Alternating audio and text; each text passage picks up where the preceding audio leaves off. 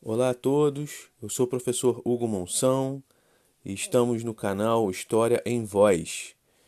E hoje a gente vai comentar sobre o Brasil no século XIX. Só lembrando que o Brasil nesse período é, se tornou independente em 1822. E isso é, é uma coisa importante para a gente começar a comentar, tá? O Brasil, a partir dessa data, né, a partir de 1822, ele passa a ser um país livre em relação à sua metrópole, que era Portugal. Então, antes da gente começar a falar sobre exatamente o Brasil no século XIX, a gente precisa lembrar o que, que significa ser colônia e o que, que vai significar ser um país independente. Então, vamos lá. O Brasil ele era colônia de Portugal desde o século XVI. O que, que significa isso? Que, no caso específico do Brasil, todos os recursos naturais que Portugal achava importante, o que lhe era conveniente para fazer comércio, é, o rei de Portugal tinha o direito e, na verdade, o dever de buscar para ele, de pegar para ele. Então é por isso que a gente estuda na escola, por exemplo, que existiam no Brasil colonial os chamados engenhos de açúcar, que eram aquelas células de produção, vamos dizer assim, né, era onde se produzia a cana-de-açúcar e que o açúcar, quando era produzido, ia diretamente para Portugal para ser vendido, certo? Ou seja, tudo que acontecia no Brasil durante o período colonial é, vai funcionar de acordo com a vontade do rei de Portugal de acordo com aquilo que os portugueses determinavam para, para a vida do Brasil. Né? Então, o que a gente costuma dizer é que nesse período o Brasil não tinha independência, ou seja, ele não era livre. E, portanto, ele ficaria preso a essas determinações do rei de Portugal. Esse é o chamado Pacto Colonial, que vai ser bastante importante para a gente, para a gente comentar daqui a pouco. Como que funcionava esse pacto colonial? O Brasil, que era metrópole, deveria fornecer matéria-prima, como, como açúcar, por exemplo, ou, ou mais tarde o próprio ouro o diamante, né? ou seja, os recursos naturais que eram explorados. Então eles, eles iam diretamente para Portugal, vendidos a, a um preço bem barato para Portugal. Por outro lado, Portugal, que era sua metrópole, deveria vender os, os produtos manufaturados, ou seja, aqueles produtos que as famílias brasileiras é, ou os engenhos de açúcar precisariam, um valor muito mais caro, certo? Além disso, o Brasil como colônia ele não podia fazer comércio com nenhum outro país. O único país que tinha acesso aos recursos naturais brasileiros seria Portugal.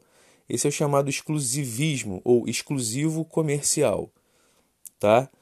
Isso quer dizer que o Brasil não poderia fazer comércio com nenhum outro país que existisse na época, somente com Portugal.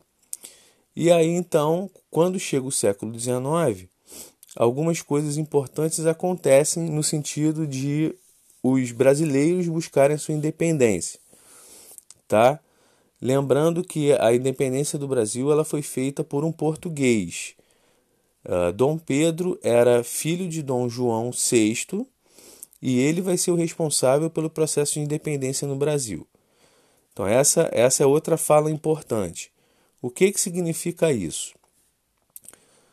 Quem era Dom João VI? Dom João VI foi uh, um governante português que veio com, para o Brasil junto com a, a sua família, né? Inclusive na época ele ainda não era rei e era príncipe regente e veio para o Brasil em 1808, saído da Europa durante as guerras napoleônicas. Dom João VI e a sua mãe, Maria I, vieram para cá é, especificamente para, para o Rio de Janeiro, que vai se tornar a capital do Império Português na época, porque a França, que era governada por Napoleão Bonaparte, havia entrado em guerra com muitos países da Europa. E a Inglaterra era uma das principais inimigas da França. E Portugal era aliado da Inglaterra. Por isso, e com medo de perder as suas terras do grande império português, do grande império marítimo português, a corte real portuguesa saiu de Lisboa e veio para cá na data de 1808. E esse vai ser um processo importante para a independência do Brasil, porque a gente vai ter, a partir daí, a formação de uma elite, né, de um grupo de pessoas ricas e próximas à corte portuguesa, que vão pensar já na, nos efeitos positivos que a vinda do Dom João VI uh, eh, trouxe para cá, né? E aí a gente vai citar agora nesse momento algo que Dom João VI fez e que vai ser relevante e importante para o processo de independência. Dom João VI, quando ele chegou no Brasil, ele, ele abriu as portas para o, para o comércio internacional, vamos dizer assim. Dom João VI ele criou uma série de medidas é, que vão beneficiar o Brasil nesse sentido. Então, por exemplo, ele vai decretar o chamado abertura dos portos às nações amigas. Esse decreto ele foi importante porque ele vai permitir que o Brasil faça comércio diretamente com a Inglaterra agora. O que dá a entender que o pacto colonial que eu mencionei antes, ele deixa de existir. Então essa foi uma medida extremamente importante.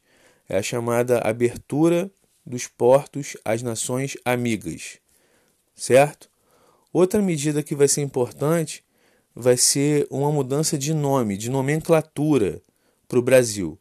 O Brasil vai deixar de ser chamado diretamente de colônia e vai passar a ser chamado de Reino Unido de Brasil, desculpa, Reino Unido de Portugal e Algarves.